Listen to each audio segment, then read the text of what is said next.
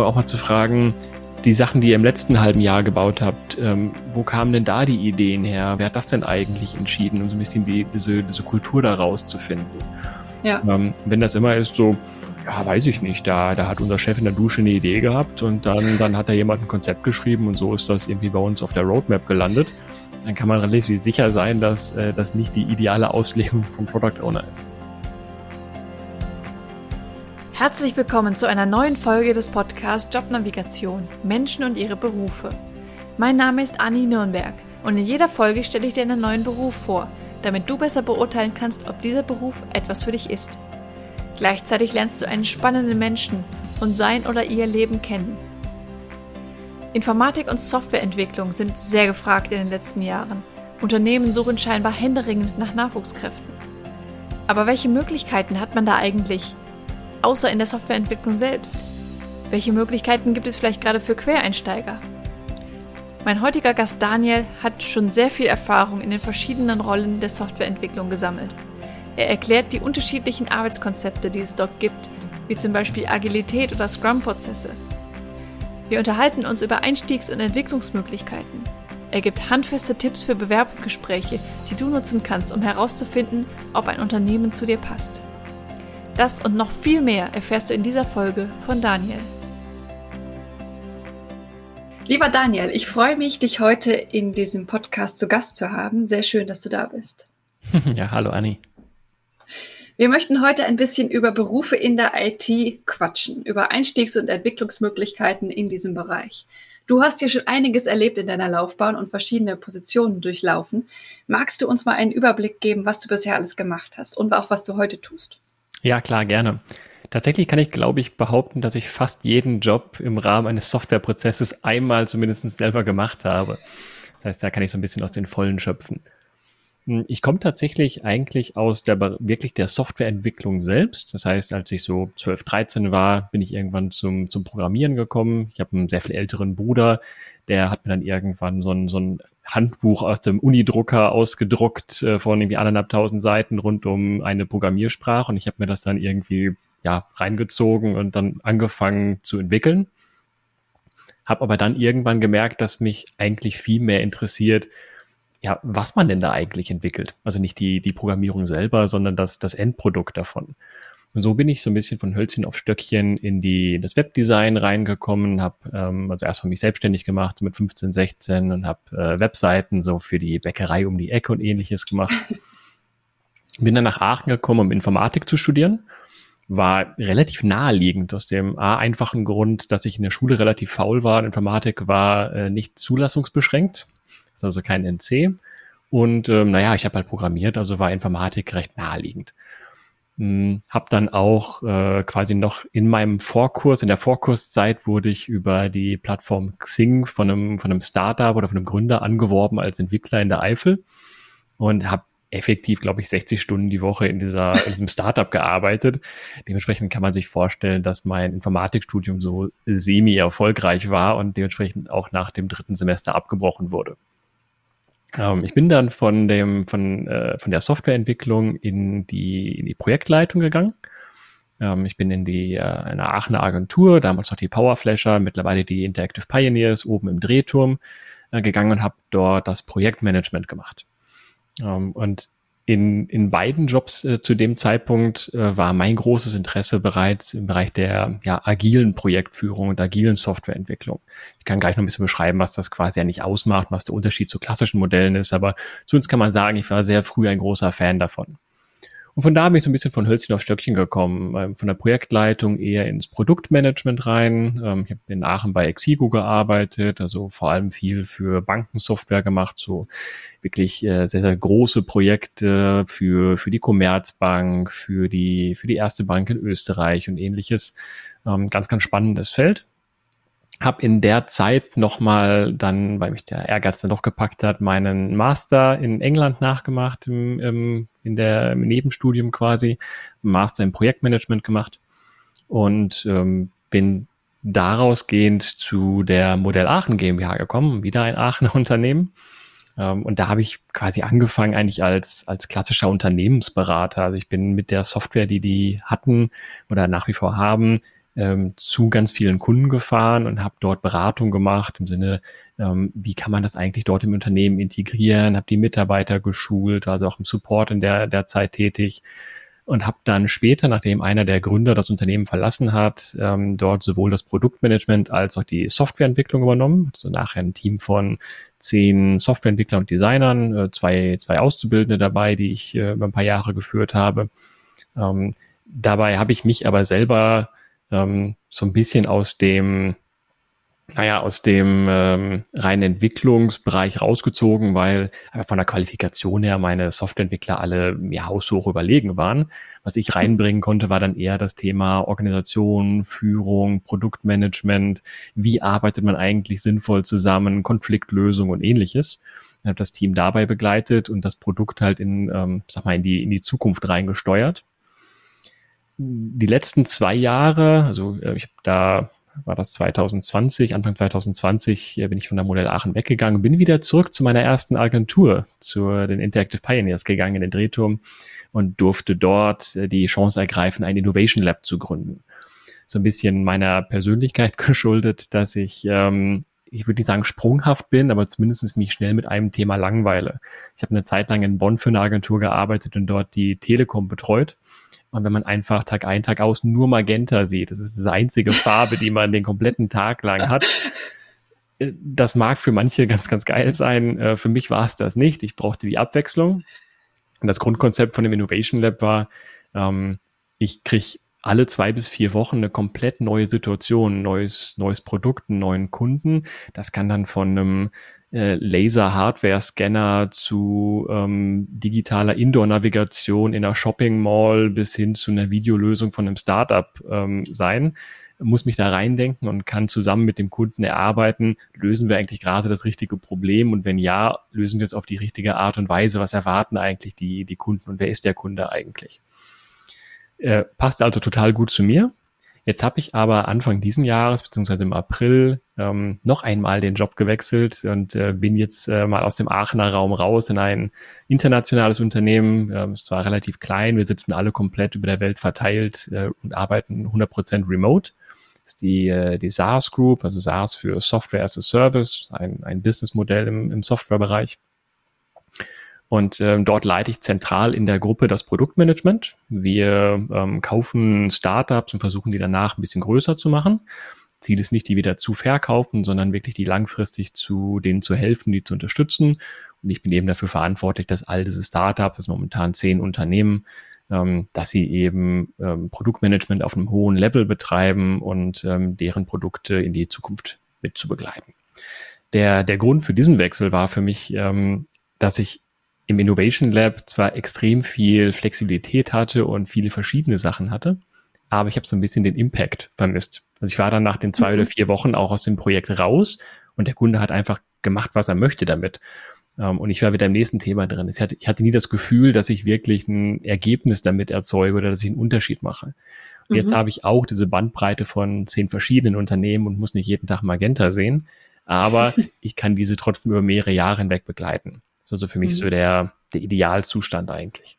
Also kann man sagen, dass ich von der Softwareentwicklung über teilweise ein paar, paar Designaufgaben, ähm, über agiles Coaching in den einzelnen Teams ähm, gegangen bin in Richtung Produktmanagement oder im agilen Raum wäre es eher der Product Owner. Ähm, und das ist so mein Fokus in den letzten, ich würde sagen, sieben, acht Jahren gewesen. Mhm. Dann erklär doch bitte mal, was eigentlich dieses agile Arbeiten bedeutet. Es gibt ja da noch dieses Wort Scrum. Mhm. Das, ist das das Gleiche? Gehört das dazu? Erklär doch bitte mal. ja. Ähm, tatsächlich wird von den meisten Scrum und Agilität so ein bisschen gleichgesetzt. Ähm, ich würde das gerne nochmal differenzieren. Ähm, agil bedeutet im Grunde, dass man sich darauf einlässt, Planänderungen zu begrüßen und zuzulassen. So, das ist natürlich sehr, sehr vage formuliert jetzt. Vielleicht äh, muss man dafür einmal verstehen, was ist denn das Gegenteil von agil? So, das, äh, das Gegenteil nennt man den Wasserfallprozess. Das ist eigentlich so das, was immer noch teilweise gelebt wird und was wir auch aus vielen, ähm, ich sag mal, ähm, eher staatlichen und behördlichen Projekten heraus kennen und was bis Mitte der 90er Jahre eigentlich auch der de facto Standard in der Softwareentwicklung war. Das kann man sich so vorstellen, dass in der Softwareentwicklung ja verschiedene, verschiedene Rollen ähm, beteiligt sind. Also am Anfang ist ein Projektleiter, der, ähm, der diesen, diesen Auftrag überhaupt erstmal eine, eine Form gibt, einen Rahmen gibt, ein Budget gibt. Dann ähm, kommt ein Konzepter ins Spiel, der sagt, so müsste das eigentlich funktionieren. Dann gibt es einen Designer, der nimmt das Konzept und macht es hübsch. Dann kommt ein Softwareentwickler oder ein Team von Softwareentwicklern, nimmt das Design und versucht es eins zu eins umzusetzen. Dann kommen die Tester dazu, die testen, was die Softwareentwickler gemacht haben, entspricht es der Spezifikation und dann wird es in den Markt gebracht. Der, das Ganze hat zwei, zwei große Nachteile, die Agilität versucht zu lösen. Das eine ist, dass die Beteiligten, die weiter hinten im Prozess sind, weiter vorne eigentlich gar keinen Einfluss haben.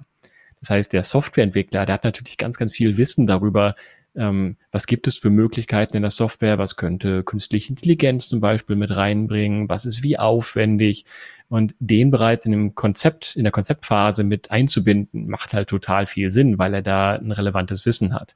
Im Wasserfallprozess kriegt er aber erst an der dritten, vierten Stufe etwas vorgesetzt, ein vielleicht anderthalbtausendseitiges Dokument mit Spezifikation, was er dann abarbeiten muss und keinen Einfluss mehr hat. Das andere ist, dass dieser Prozess extrem lange dauert.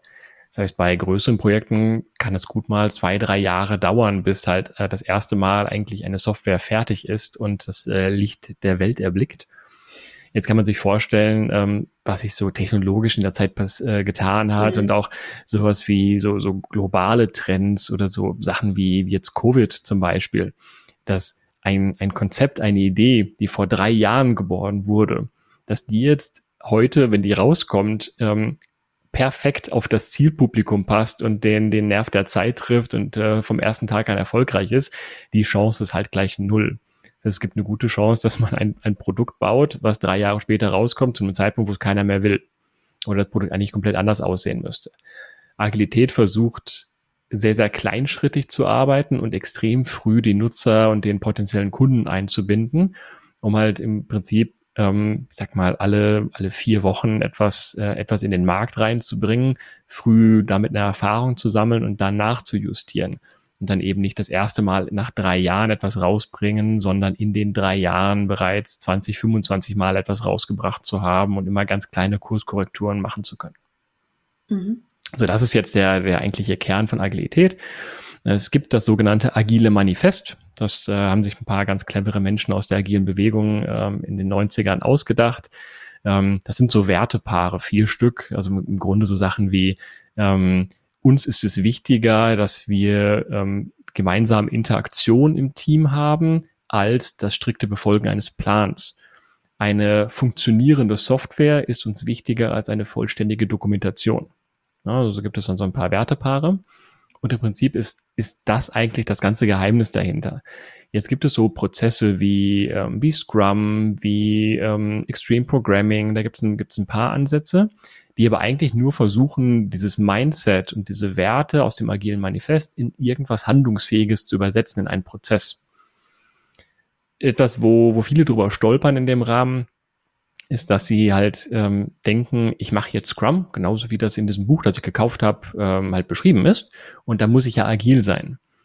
Ähm, und das, glaube ich, führt halt nicht dazu, sondern es begünstigt diese ganze Nummer nochmal. Aber es ist eigentlich ein Thema, was im Kopf entsteht, was, äh, was viel mit Mindset, viel mit äh, Kulturen im Unternehmen zu tun hat. Das heißt, ich bin zum Beispiel ein großer Verfechter davon, dass Teams, die in einem Wasserfallprozess arbeiten, aber eigentlich im Kopf sehr agil ticken, dass die eigentlich bessere Ergebnisse erzeugen und aus natürlichem Wege heraus zu einem agilen Prozess kommen, als Teams, die total konservativ im Kopf ticken und versuchen sklavisch einen Scrum-Prozess umzusetzen. So, das, das ein bisschen zur, zur Einordnung. Ähm, was vielleicht spannend ist für, für diesen Podcast, ist, dass Scrum so ein paar Rollen mit sich bringt, die halt im gleichen Maße dann auch Berufsfelder abdecken.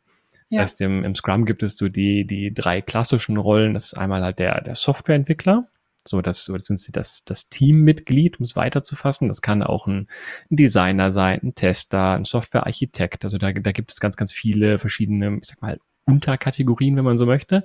Aber mhm. ein Teammitglied, was tatsächlich dafür verantwortlich ist, das Produkt am Ende auch zu bauen. Mhm. Dann gibt es den Scrum Master ist schwierig, so ein bisschen eine direkte Analogie zu finden. Ich würde so ein bisschen zwischen, zwischen Projektleiter und Führungskraft ansiedeln. Also eher derjenige, der darauf guckt, dass tatsächlich diese Agilität gelebt wird, dass die Prozesse funktionieren, dass das Team handlungsfähig ist und gut zusammen funktioniert. Mhm. Und dann gibt es als dritten Kraft, äh, dritte Kraft den Product Owner. Das ist am nächsten dran an dem, was ich momentan mache, ähm, an dem an Produktmanagement, der sich etwas weniger darum kümmert, wie wird diese Software eigentlich entwickelt, wie kommt das Produkt zustande, sondern nur beschreibt, das heißt nur in Anführungszeichen, was wird denn eigentlich entwickelt? Also das mhm. Bindeglied zwischen dem Markt, zwischen dem eigentlichen ähm, Kunden oder Konsumenten und dem Team ist, um herauszuarbeiten, ähm, ich habe jetzt ein ganz tolles funktionierendes Team, aber was kippe ich denn oben in diesem Prozess ein, damit hinten was Sinnvolles rauskommt? Mhm. Und dieser Product Owner hat dann wahrscheinlich Kundenkontakt oder äh, Kontakt mit den Anwendern oder sowas. Im, I Im Idealfall ist das so. Hm, leider ist Product Owner und Scrum Master ähm, sind für viele, viele Unternehmen relativ neue Begriffe. Mhm. Und dort wird häufig versucht, eher ein bestehendes Konstrukt, was sie vorher schon hatten, ähm, in diese Rolle reinzupressen. Also einfach so ein, so ein, ich sag mal, so ein Relabeling. So, vorher mhm. warst du Projektleiter, jetzt bist du Scrum Master, vorher warst du Produktmanager, jetzt bist du Product Owner und damit machen wir einen Haken dran. Mhm. So einfach ist die Nummer aber nicht. Das heißt, im Idealfall ist der Product Owner wirklich vollständig verantwortlich für, für das Produkt, kann also alleine die Entscheidung treffen, wo geht die Reise mit dem Produkt hin, was wird gebaut, was wird nicht gebaut. Ähm, hat natürlich den einfach den kompletten Marktüberblick, hat Zugang zu den Nutzern, spricht mit den Nutzern, spricht mit allen anderen Menschen im Unternehmen, um das eben zusammenzuführen.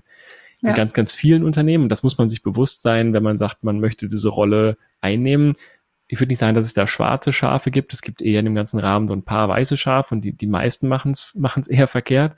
Die sehen den Product Owner mehr als eine, äh, ja, so ein Sekretär oder eine Sekretärin. Okay. Ähm, also jemand, ähm, der von, von anderen Team, von anderen Mitgliedern im Unternehmen, vom, vom Chef, von dem, ähm, vom Vertriebsteam und ähnlichem einfach Anforderungen eingekippt bekommt und muss das jetzt irgendwie hinkriegen, dass das nachher im Produkt landet. Hat also mhm. eigentlich weder Kundenkontakt noch Gestaltungsspielraum, sondern versucht einfach nur sicherzustellen, ähm, dass die Sachen so formuliert sind, dass das Software-Team versteht, was da passiert und dass die in der richtigen Reihenfolge an Sachen arbeiten.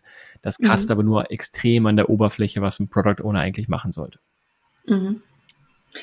Wie finde ich denn jetzt als Interessent raus, ob das Unternehmen, für das ich mich interessiere, das wirklich richtig in Anführungsstrichen macht oder nur so ein, so ein halbes agiles Arbeiten? Das ist von außen meistens ganz, ganz schwer zu beurteilen, muss man sagen. Ähm, ich glaube, es ist wichtig, seiner potenziellen Führungskraft, also im Einstellungsprozess, frühzeitig genau die richtigen Fragen zu stellen. Also mhm. was ist eigentlich die Erwartungshaltung von euch an mich? Mit welchen Tools arbeitet ihr? Was, äh, wie sieht mein typischer Arbeitstag aus? Ähm, wie viel Kundenkontakt werde ich haben? Wie viel, ähm, wie viel Gestaltungsspielraum passiert da? Ähm, wo kommt das Konzept eigentlich her? Ähm, oder auch mal zu fragen, ähm, die Sachen, die ihr im letzten halben Jahr gebaut habt, ähm, wo kamen denn da die Ideen her? Wie sind die zustande gekommen? Wer hat das denn eigentlich entschieden, um so ein bisschen die, diese, diese Kultur daraus zu finden? Ja. Ähm, wenn das immer ist so, ja, weiß ich nicht, da, da hat unser Chef in der Dusche eine Idee gehabt und dann, dann hat da jemand ein Konzept geschrieben und so ist das irgendwie bei uns auf der Roadmap gelandet, dann kann man relativ sicher sein, dass äh, das nicht die ideale Auslegung vom, ähm, vom Product Owner ist. Ja, okay. Und welche dieser Positionen eignet sich als Einstiegsposition, wenn man jetzt irgendwie zum Beispiel vom Studium kommt? Ich würde sagen, grundsätzlich fast alle. Also es ist durchaus möglich, in allen einzusteigen. Ich halte es aber für, für den Scrum Master halte ich es persönlich für sehr hilfreich, wenn man ähm, zumindest mal eine Zeit lang in Softwareprozessen gearbeitet hat. Also mhm. das, das kann am Ende, das kann als Designer gewesen sein, das kann als, äh, als Führungskraft, als, äh, als Produktverantwortlicher äh, gewesen sein, das kann als Softwareentwickler gewesen sein. Aber ich glaube, man muss wirklich im Detail verstehen, wo drückt denn normalerweise der Schuh, wie funktioniert das Ganze, wie hängt das zusammen. Ähm, das direkt aus der Uni heraus zu machen, geht aus meiner Sicht in den meisten Fällen schief. Eben weil mhm. die besondere Rolle beim Scrum Master ist, dass es eine sogenannte laterale Führungskraft ist.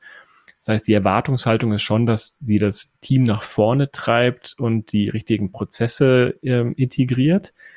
äh, Konflikte löst, gleichzeitig aber eigentlich keine formale Führungskraft ist und keine nicht weisungsbefugt ist, also auch dem, mhm. dem, dem, dem Team nicht wirklich etwas diktieren kann. Es muss also über eine natürliche Autorität passieren und über sinnvolle Argumentation. Das mhm. fällt in den meisten Teams sehr, sehr schwer, wenn man jetzt halt ein sag mal, fünf, sechs äh, Senior-Softwareentwickler hat und jetzt kommt man als Uni-Absolvent da rein und erzählt denen, so, ich bringe euch jetzt mal hier in Form und wir schaffen das schon. Das, das ist halt strange. Ja. Also das, das, also Scrum Master finde ich am schwierigsten ähm, äh, als Einstieg. Es, es geht aber, wenn man drin lernen kann. Also wenn die Organisation so aufgebaut ist, dass es äh, vielleicht sogar Junior Scrum Master gibt, äh, Senior Scrum Master, vielleicht einen agilen Coach oben drüber, der einen so ein bisschen in die richtige Richtung bringen kann, dann mag das sein, aber es gibt es in den meisten Fällen nicht. Mhm. Softwareentwickler ist erstmal sehr, sehr naheliegend, wenn man ja. nicht ne, äh, Informatik studiert hat oder an einer, einer FH ein entsprechende, äh, entsprechendes Studium oder Ausbildung gemacht hat, dann danach Softwareentwickler zu werden, ist ja relativ einfach als Einstieg und naheliegend. Ich glaube, die, die Rolle ist klar. Ähm, spannender ist noch der, der Produktmanager. Du hast jetzt äh, Produktmanager gesagt. Ja. Ist das das gleiche wie Product Owner oder? Ja, ähm, aus meiner Sicht macht ein Produktmanager eigentlich das gleiche wie der Product Owner, je nachdem, wo er angesiedelt ist. Also in vielen Organisationen gibt es halt irgendwie den, ich sag mal, den Product, Produktdirektor, dann gibt es darunter Product Principles und dann Senior Produktmanager, Junior Produktmanager, wenn das, das kaskadiert ganz gut. ähm, davon ist aus meiner Sicht wirklich nur der oberste ähm, sinnvoll mit einem Product Owner gleichzusetzen für ein Produkt, eben weil diese volle Verantwortung da ist. In, in kleineren Unternehmen würde ich sagen, ist es aber Augenwischerei. Dann kann man noch sagen, der, der Job ist der gleiche, nur wie das Team dahinter arbeitet, ist es jetzt im Scrum oder ist es eine andere Methodik, unterscheidet sich dann. Aber eigentlich mhm. die Erwartungshaltung und das Skillset sind identisch. Deswegen mhm. äh, würde ich die mal in einen Topf schmeißen dafür. Okay. Und etwas, was ich viel beobachte im Markt, ist, dass im amerikanischen Raum viele Absolventen schon während des Studiums diesen Job des Produktmanagers oder des Product Owners auf dem Schirm haben und ihr kompletten Lebenslauf darauf ausrichten. Ja, die wollen dann halt äh, Produktmanager bei Google, bei Amazon, bei Microsoft werden. Da gibt es ganze Trainings und Bücher, die nur darauf abzielen, diesen Interviewprozess zu gestalten und was kann man schon im Studium machen, welche Side-Projects kann man sich selber irgendwie aneignen und um da Erfahrung zu sammeln. Ähm, und die kommen da raus, um halt nach als Absolvent direkt dort einzusteigen. Das ist viel im amerikanischen Raum und im europäischen Raum, so war es bei mir am Ende auch geht das eher so von, von Hölzchen auf Stöckchen. Also die meisten sind, werden Produktmanager, ohne es zu werden, ohne es zu wissen. Also sind, hm. irgendwann merken sie, ich weiß nicht genau, was ich hier mache, vielleicht muss ich mal gucken, was für einen Namen er hat und kommen dann auf den Trichter, oh, eigentlich bin ich Produktmanager. Mhm. Das heißt, da, da kann man ganz gut reinwachsen. Und das passiert in den meisten Fällen tatsächlich, wenn jemand aus der, sag mal, aus der eigentlichen Branche kommt. Also wenn wir zum Beispiel einen weiß nicht, wir haben ein Produkt für, für ähm, Agrarprodukte, irgendwelche eine Software, die in irgendwelchen Traktoren vielleicht zum Einsatz kommt. So dann ist der Produktmanager am ehesten jemand, der halt ähm, ein Agrarstudium hinter sich hat und vielleicht mal ähm, dort äh, bei der gleichen Firma im Vertrieb gearbeitet hat, in der Beratung gearbeitet hat. Ähm, also der kommt eher aus dem Kundenkontakt und aus dem aus der ah. eigentlichen Produktseite und ähm, kriegt dann irgendwann wahrscheinlich so ein bisschen mehr Verantwortung und man merkt man, oh, der hat eigentlich ganz gute Ideen oder der hat ein Händchen irgendwie Konzepte zu machen, der, äh, der, der kann gut irgendwie aus Problemen Lösungen erarbeiten. Lass uns den doch mal mit dem Software-Team koppeln. Mhm. Und dann wird man irgendwie zum, zum Produktmanager oder zum Product Owner. Das okay. ist so der, ähm, das Typische, was ich erlebe. Es gibt natürlich auch die Fälle, dass man äh, vom, vom Softwareentwickler aus zum Produktmanager wird. Das ist tendenziell eher seltener, weil aus meiner Sicht das ein extrem unterschiedliches Skillset ist. Ähm, da bin ich, glaube ich, eher eine der, der Ausnahmen, was aber eher daran liegt, dass ich, glaube ich, vom Herzen her weniger ein Softwareentwickler war und äh, ich den, den falschen Einstieg hatte. Ähm, wenn man wirklich ein guter Softwareentwickler ist, ist Produktmanager eher ein unüblicher nächster Schritt. Ähm, wenn man aber aus dem Bereich ähm, Design kommt, na, da gibt es ja dieses, auch diesen schönen Begriff von User Experience Design das ist extrem nah verwandt mit dem Thema Produktmanagement. So, da ist mhm. die, die Hürde relativ gering und ist für viele ein logischer nächster Schritt. Mhm. Das heißt, das ist auch am ehesten eine Position, wo man auch ohne ein Informatik oder ähnliches Studium reinkommt. Absolut. Also für die meisten ist das wirklich ein ganz, ganz starker Quereinsteigerberuf. Ja, okay. Kann sogar hinderlich sein, dort äh, Informatik studiert zu haben. Ja, ähm, okay, man muss, spannend. muss sich so ein bisschen distanzieren von, ähm, von der eigentlichen Lösung und Umsetzung. Wenn man ja. selber, das, das hat mir am Anfang viel im Wege gestanden, ich mal mitbedacht habe, was bedeutet das für die Software, dann habe ich Lösungen ausgeschlossen, die ich zwar für gut erachtet habe, aber die mir irgendwie sehr komplex schienen. Und eigentlich braucht man diese Reibung zwischen dem Software-Team und dem Produktmanagement, dass der, der eine mal sagt, ja, mir ist egal, wie ihr das macht, aber das muss doch möglich sein, das ist das Beste für den Kunden. Und die sagen, ja, ja, das verstehe ich, aber das ist super anstrengend zu machen, das können wir so nicht machen. So, dass man sich so ein bisschen auf so einen Mittelweg einpendelt. Wenn man diese Reibung bei sich selber erzeugt, dann nimmt man den Prozess so ein bisschen, bisschen Schmackes, würde ich sagen. Ja, okay, spannend.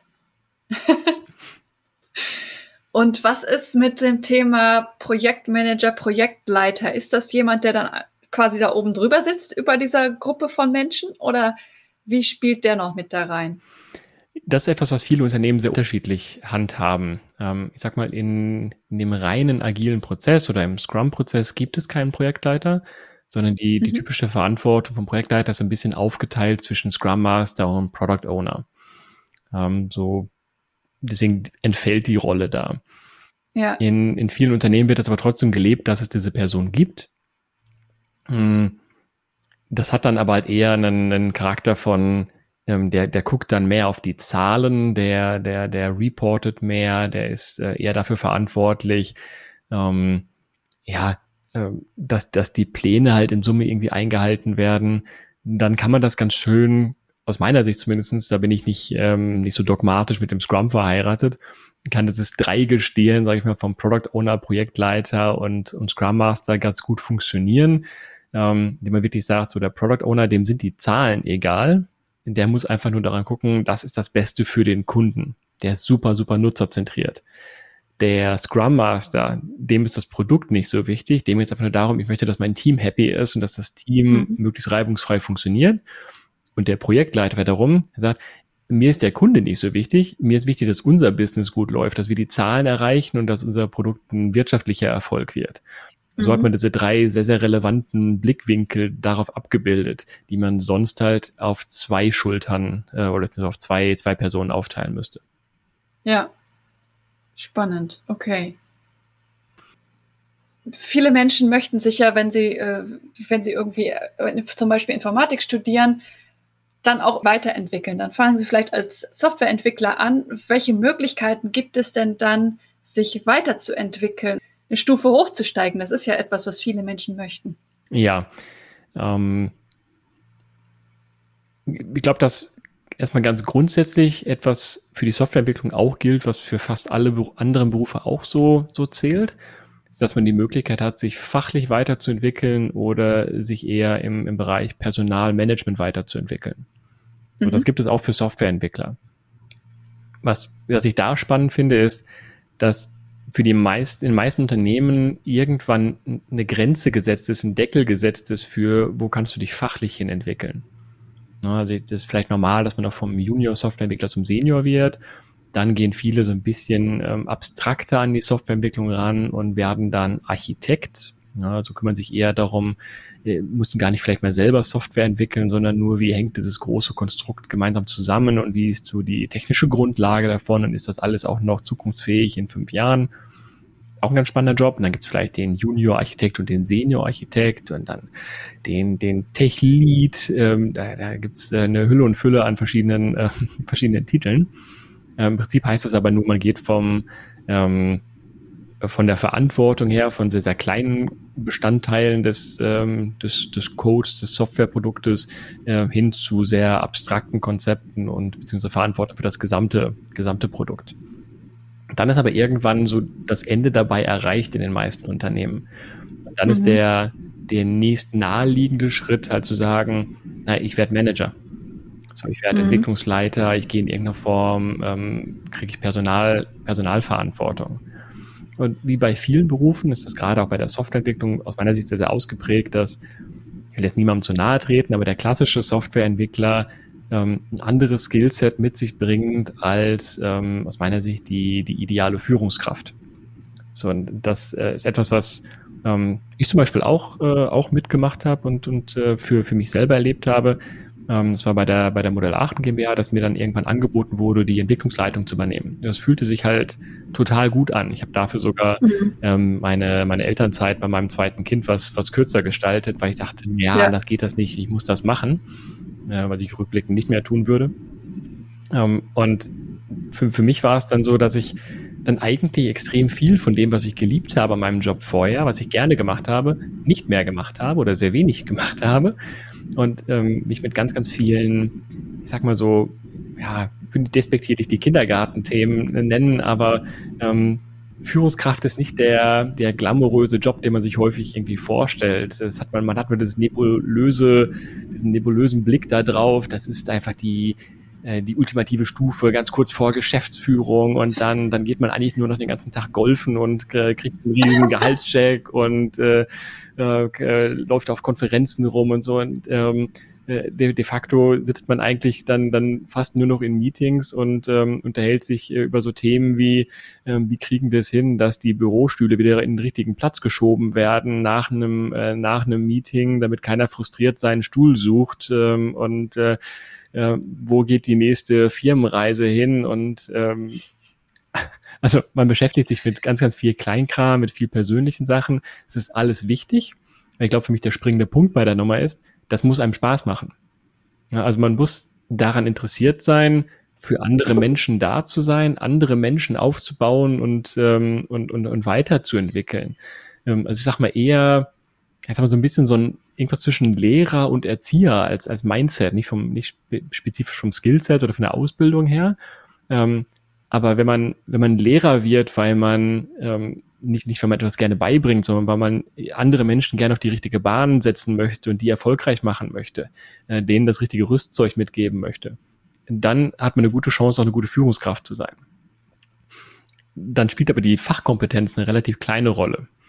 Ähm, das mhm. heißt, das Schlimmste, was man eigentlich machen kann, ist, seinen besten Entwickler zum, äh, zum Manager zu machen, weil dann verliert man seinen besten Entwickler und gewinnt jemanden, der wahrscheinlich totunglücklich in seinem Job als Führungskraft ist, weil er das, was er liebt, nicht mehr machen darf und sich mit Sachen beschäftigen muss, die er wahrscheinlich nicht liebt.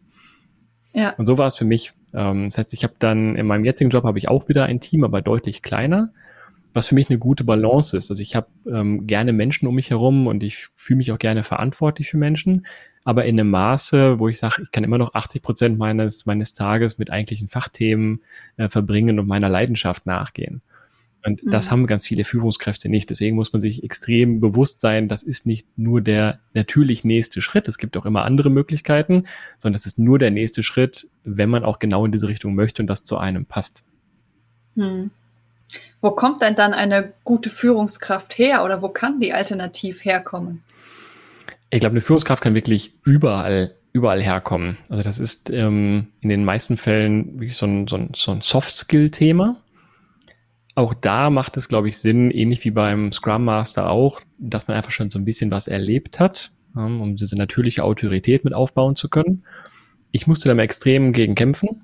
Also ich habe ähm, ja bis, bis, ja, bis vor kurzem eigentlich, weil ich ja recht früh angefangen habe mit meinem Lebenslauf, ähm, war ich eigentlich immer auch als Führungskraft die jüngste Person im Team. Mhm. Ähm, so, da muss man nochmal deutlich härter dafür kämpfen, ernst genommen zu werden, als, ähm, ich sag mal, wenn man dieser klassische Silberrücken ist, der einfach schon äh, 20 Jahre Erfahrung in dem Bereich hat und, ähm, und von, von sich aus diese Autorität einfach mit sich bringt.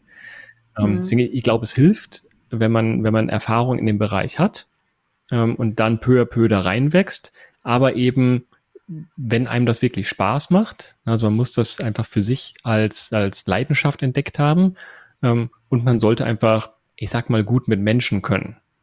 So, also wenn man sehr darin aufgeht, auch mit, mit anderen Menschen sich zu unterhalten, die zu vernetzen, ähm, wenn man gut auch zwischenmenschlich ähm, Beziehungen aufbauen kann, vielleicht auch sogar gut in Smalltalk ist, äh, emotional eine, eine gewisse Reife hat, ähm, dann, dann funktioniert das als Führungskraft aus meiner Sicht ganz gut. Dann brauchst du in den meisten Fällen mhm. eigentlich nur ähm, das Unternehmen oder den einen Vorgesetzten, der einen da ranführt oder der einen das, einem das zutraut, äh, dass man das das erste Mal machen kann. Mhm. Und da gibt's halt auch ganz schöne Möglichkeiten für das zu testen. Also ich habe das in meinen Teams zum Beispiel immer gerne gemacht, ähm, dass diejenigen, die Führungsverantwortung sammeln möchten, zum Beispiel erst einfach nur mal Mentor für neue Mitarbeiter werden. Oder dass man als ja. Senior-Softwareentwickler vielleicht einen Junior zur Seite gestellt bekommt, den man so ein bisschen betreuen soll. Oder vielleicht, dass man verantwortlich für die Auszubildenden ist.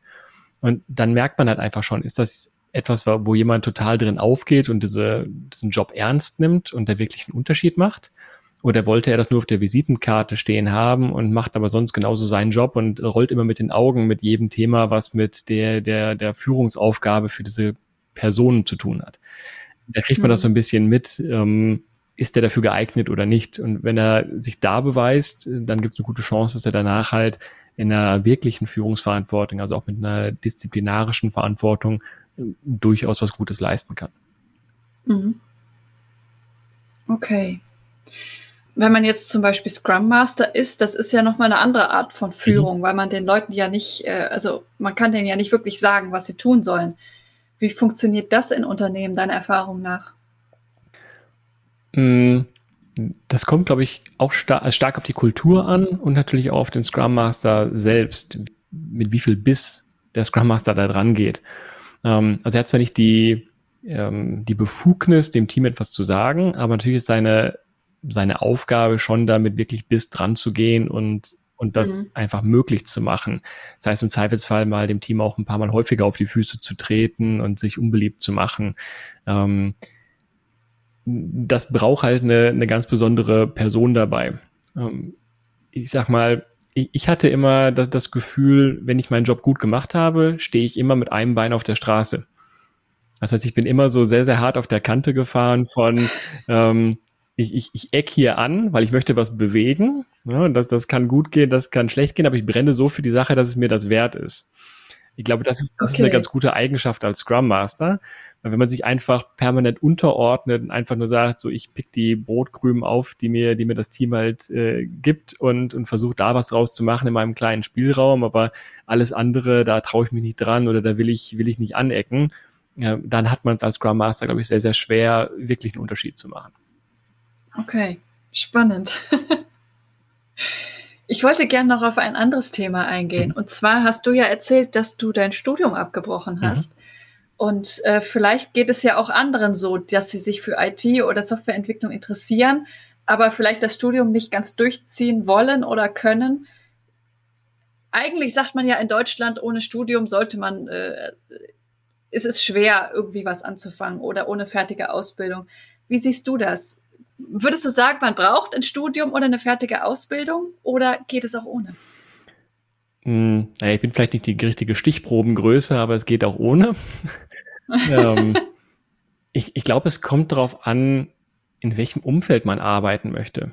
Das ist das, was ich bei, bei Bewerbern häufig vermisse, dass sie sich viel Gedanken über ihre fachliche Laufbahn machen und vielleicht auch noch mhm. über den, den Jobtitel, wo sie hin möchten aber eigentlich nicht klar sind, in welchem Umfeld möchten sie arbeiten. Ähm, also zum Beispiel äh, gibt es viele, die sagen, na, ich möchte noch mal promovieren. Also, ja, mhm. warum interessiert dich die wissenschaftliche Arbeit? Gehst du da dann auf? Nee, das finde ich total ätzend, aber ich möchte einen Doktor haben, weil das ermöglicht mir ja nachher einen, einen anderen Job.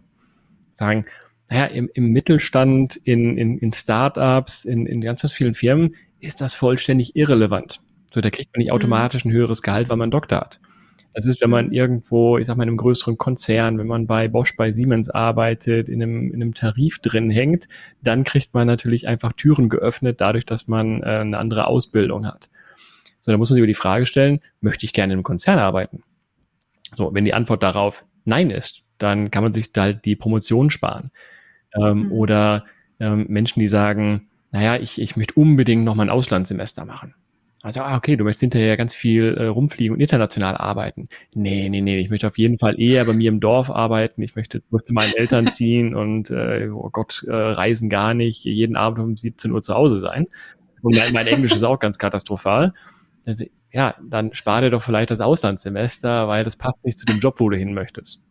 Also, ja. das ist was, was andere sagen, das haben so High Potentials, bringen das mit. Die waren mal im Ausland, die haben, die sprechen drei Sprachen, die, ähm, die haben promoviert, die haben was weiß ich was gemacht. Das mag ja alles schön gut sein. Wenn das aber nicht zu dem Job passt, den ich nachher machen möchte, ist das halt einfach nicht relevant. So, das mhm. vielleicht so ein bisschen da zum, zum Einstieg. Ähm, für, für mich war es halt so, dadurch, dass ich mich vor meinem Studium bereits selbstständig gemacht hatte und bereits ein bisschen gearbeitet habe, war mir sehr bewusst, wo ich eigentlich hin möchte. Und mhm. ich habe im Studium extrem früh gemerkt, dass mich dieses Studium da nicht hinbringt. Also ich, ich mhm. ähm, würde dann irgendwie mit äh, Ach und Krach und mit ein paar extra Semester mit einer 4-0 dann irgendwie durch das Studium durchkommen und hätte dann formal gesehen meinen Abschluss. Aber fachlich hätte ich nicht so viel gelernt, was, was mir zu dem Zeitpunkt gefehlt hat. Also ich glaube, ich war auch so ein ganz, ganz brauchbarer Softwareentwickler irgendwie und ich hätte wahrscheinlich mehr gelernt, wenn ich einfach entwickelt hätte in der gleichen Zeit, statt, mhm. statt äh, in das Studium zu investieren. Ähm, das heißt, für mich war es klar, ich, wenn ich studiere, würde ich es nur für den Abschluss machen, nicht für den Inhalt. Das fand ich extrem demotivierend. So, mhm. jetzt bin ich natürlich auch als Mensch so gestrickt, dass ich diese Motivation brauche. Also wenn ich in etwas zum Beispiel gar keinen Sinn entdecke, dann bin ich extrem schwer zu motivieren. So, ähm, das vielleicht auch so als äh, Shoutout an meine Führungskraft. ich ich, ich brauche einen Sinn in meiner Arbeit, sonst, sonst tue ich die nicht. Ähm, was für mich halt deswegen ganz gut gepasst hat, dass ich gesagt habe, naja, ich bin eher der Pragmatiker, ich, ich, ich kann das, was ich brauche, lass mich einfach jetzt arbeiten. Ähm, und so bin ich eher in ein kleineres Unternehmen reingegangen, wo ich, ähm, wo ich viel mehr Verantwortung tragen konnte, wo ich ganz in ganz, ganz viele Bereiche reingucken konnte, wo ich einen Unterschied machen konnte. In einem Konzern gibt's meistens, ist man so, so, so ein kleines Zahnrad in, in der großen Maschinerie und es gibt halt 50 andere Menschen, die exakt den gleichen Job machen.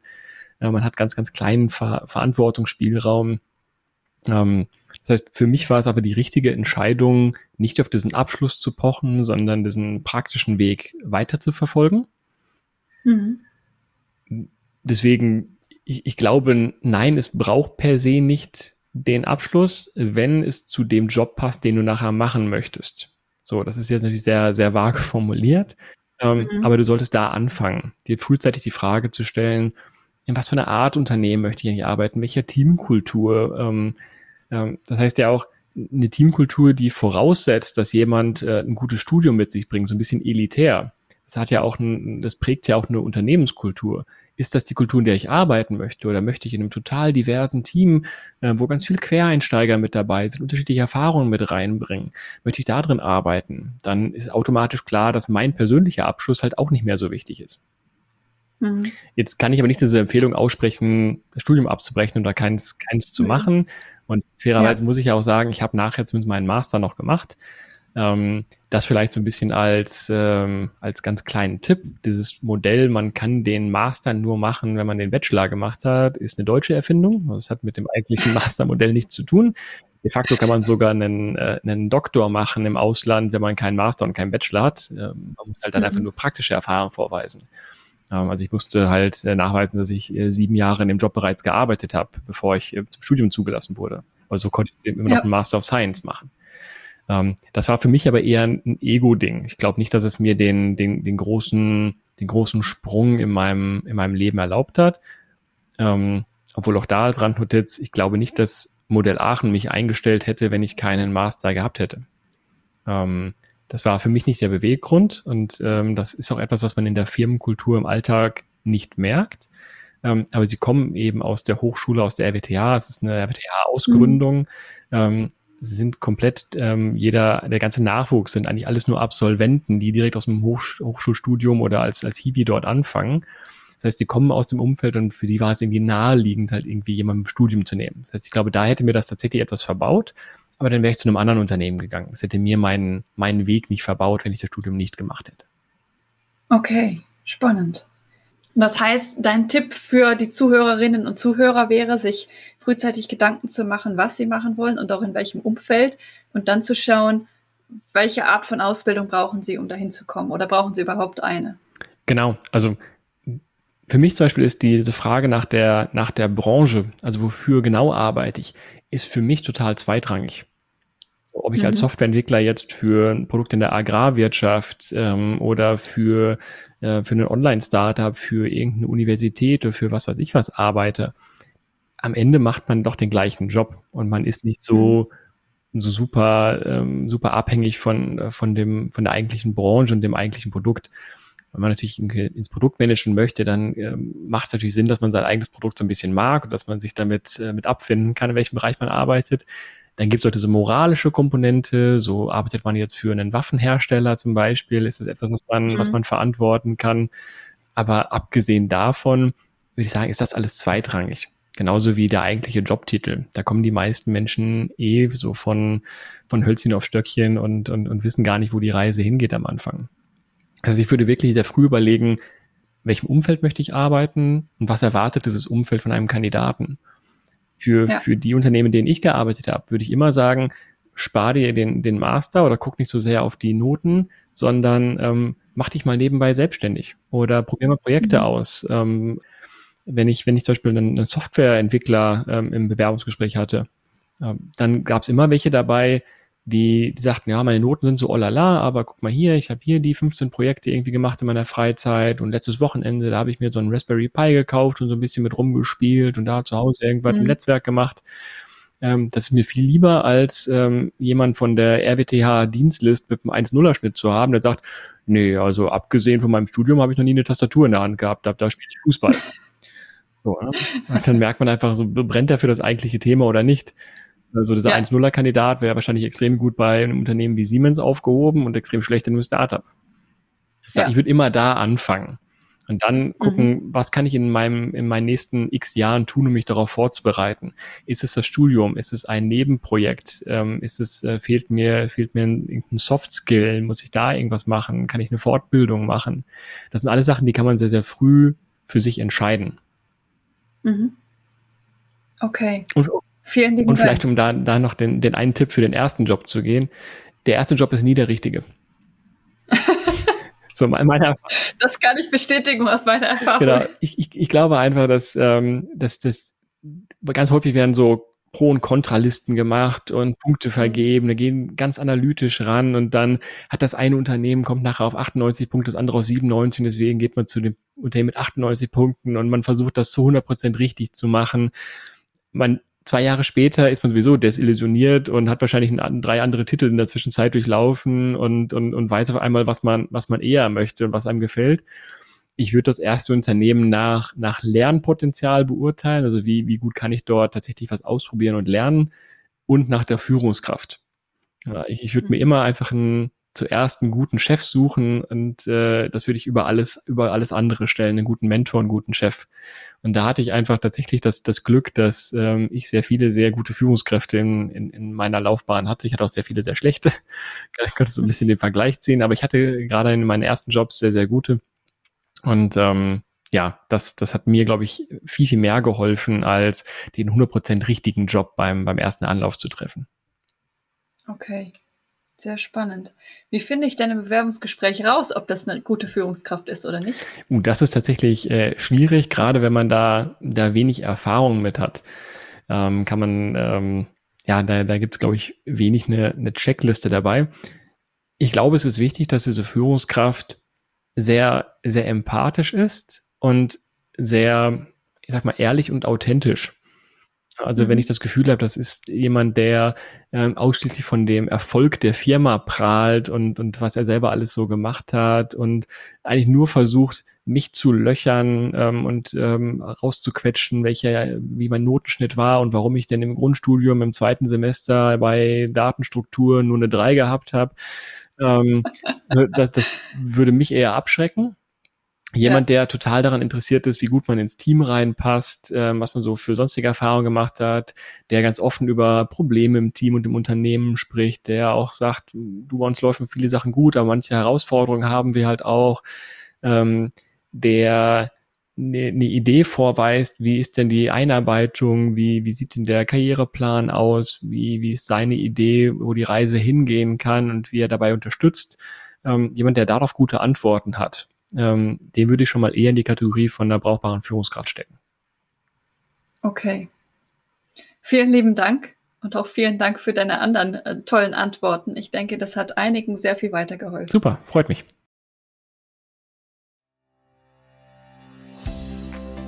Das war eine weitere Folge des Podcasts Jobnavigation Menschen und ihre Berufe mit Anni Nürnberg. Wenn ich dich mit diesem Interview inspirieren konnte, freut mich das tierisch, denn dafür mache ich diese Arbeit. Hör dir auch gerne noch andere Podcast-Folgen an, um die Unterschiede zwischen möglichen Berufen klarer zu verstehen und dich von verschiedenen Menschen inspirieren zu lassen. In den Show Notes verlinke ich dir ähnliche Folgen. Wenn dir das Interview gefallen hat, habe ich eine kleine Bitte an dich. Bitte geh in deiner Podcast-App auf die Übersichtsseite dieses Podcasts und gib ihm eine Bewertung. Am besten mit fünf Sternen. Das kannst du jetzt machen, während du den Rest der Folge hörst. Damit hilfst du mit, dass noch mehr Menschen von dem Podcast profitieren können. Vielen lieben Dank. Vielleicht bist du ja auf der Suche nach einem Beruf, in dem du so richtig glücklich bist, wie meine Gäste in diesem Podcast. Wenn du dir Unterstützung wünschst bei der Frage, welcher das für dich sein könnte und wo du so richtig aufgehst, helfe ich dir gerne, Klarheit zu finden. Du hast dabei die Wahl. Du kannst dir selbst in einem strukturierten Online-Kurs selbst erarbeiten, welcher Beruf dich maximal erfüllt. Oder du wirst von mir im Coaching an die Hand genommen und wir gehen den Weg gemeinsam. Wie ich bei beiden Varianten vorgehe, kannst du dir in Folge 100 anhören. Mehr Informationen zu meinen Angeboten findest du auf der Webseite. Sie ist in den Show Notes verlinkt. Wenn du mehr zu mir als Person erfahren möchtest, empfehle ich dir, die Folgen 10 und 20 anzuhören. Dort erzähle ich von meinem eigenen Weg, der mich zu meinem Traumjob, nämlich dem Berufscoaching, geführt hat. Es ist so schön, einen Beruf zu haben, wo du wirklich gerne hingehst in dem du mit Leichtigkeit erfolgreich bist, wo du deine Stärken und Talente einsetzen kannst, der dich einfach auf allen Ebenen erfüllt und glücklich macht. Ich wünsche dir von Herzen, dass du dieses Gefühl erlebst, und zwar möglichst jeden Arbeitstag. Deine Anni von Jobnavigation.